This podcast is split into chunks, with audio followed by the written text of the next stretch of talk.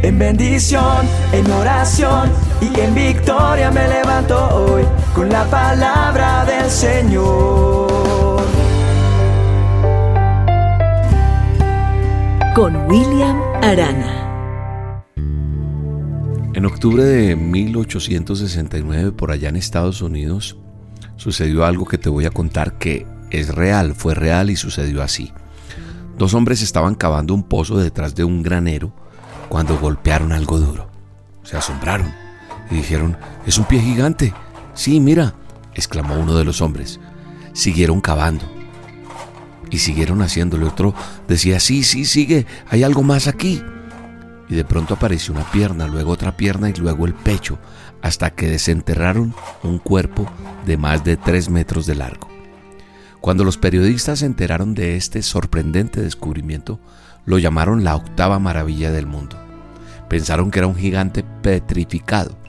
Miles de personas vinieron a verlo y el dueño de la granja comenzó a ganar dinero cobrando la entrada para ver al gigante de Cardiff. Así lo llamaron los diarios. Lo que el público general no sabía era que un hombre llamado George Hull había planeado todo con mucho cuidado. Él había contratado escultores que esculpieran esta estatua realista Luego hizo que enterraran al gigante en la granja donde se encontró un año antes de que estos trabajadores cavaran ese pozo. Todo salió tal como él lo había planificado. Y la mentira que le hacía ganar dinero había logrado engañar a todos.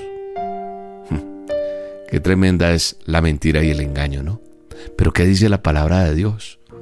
Dice la palabra de Dios que todos los mentirosos tendrán su parte en el lago que arde con fuego y con azufre, en Apocalipsis 21.8. Hoy en día, en nuestra sociedad, la mentira abunda a montones. Y a la gente le fascina mentir constantemente. Y eso trae unas consecuencias. La Biblia dice, el justo aborrece la palabra de mentira, mas el impío se hace odioso e infame. Proverbios 13:5. Y también dice, el testigo falso no quedará sin castigo, y el que habla mentira no escapará. Proverbios 19:5. La mentira ha hecho tanto daño. Hay gente en una cárcel, hay gente que ha perdido eh, su familia, empresas, todo por mentir. Nosotros hoy, a través de esta dosis, debemos pedirle perdón a Dios si hemos mentido y acordarnos que hay una promesa para el que no miente, pero también hay una consecuencia para el que lo hace. Hoy tenemos que prometerle a Dios que vamos a dejar de mentir y las veces que lo hagamos, pedirle perdón y mejorar en la próxima y no volverlo a hacer. El Espíritu Santo te va a renovar día a día hasta llegar a la estatura de Cristo Jesús. Mis labios no hablarán iniquidad ni mi lengua pronunciará engaño. Job 27:4.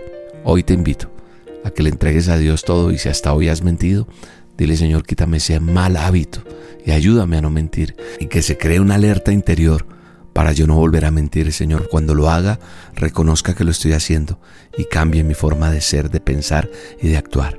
En el nombre de Jesús. Amén.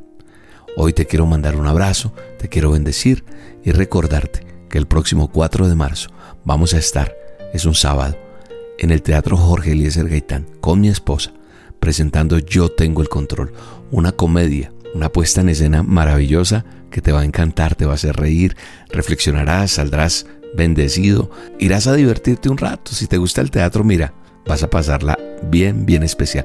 Además, el Jorge Gaitán es un teatro hermosísimo. Te invito a adquirir tu entrada lo más pronto antes de que se agoten en tuboleta.com. En el buscador pones Yo tengo el control o William Marana y ahí te sale los precios y apartas tu boleta online y lo haces con tiempo antes de que te quedes sin boleta. O la adquieres en las taquillas del teatro.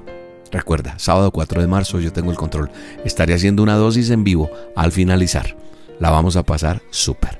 Yo tengo el control. 4 de marzo. Hasta la próxima. Bendiciones. Con todo mi corazón, yo quiero ser fiel.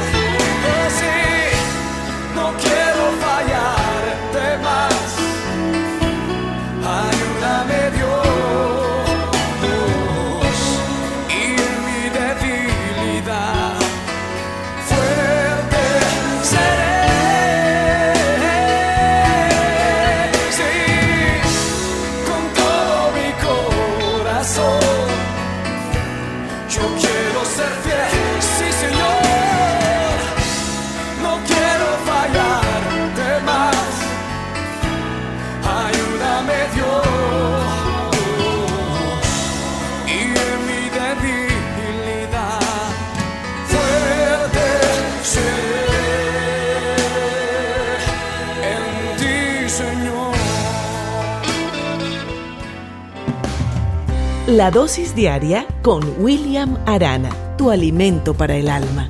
Vívela y compártela. Somos Roca Estéreo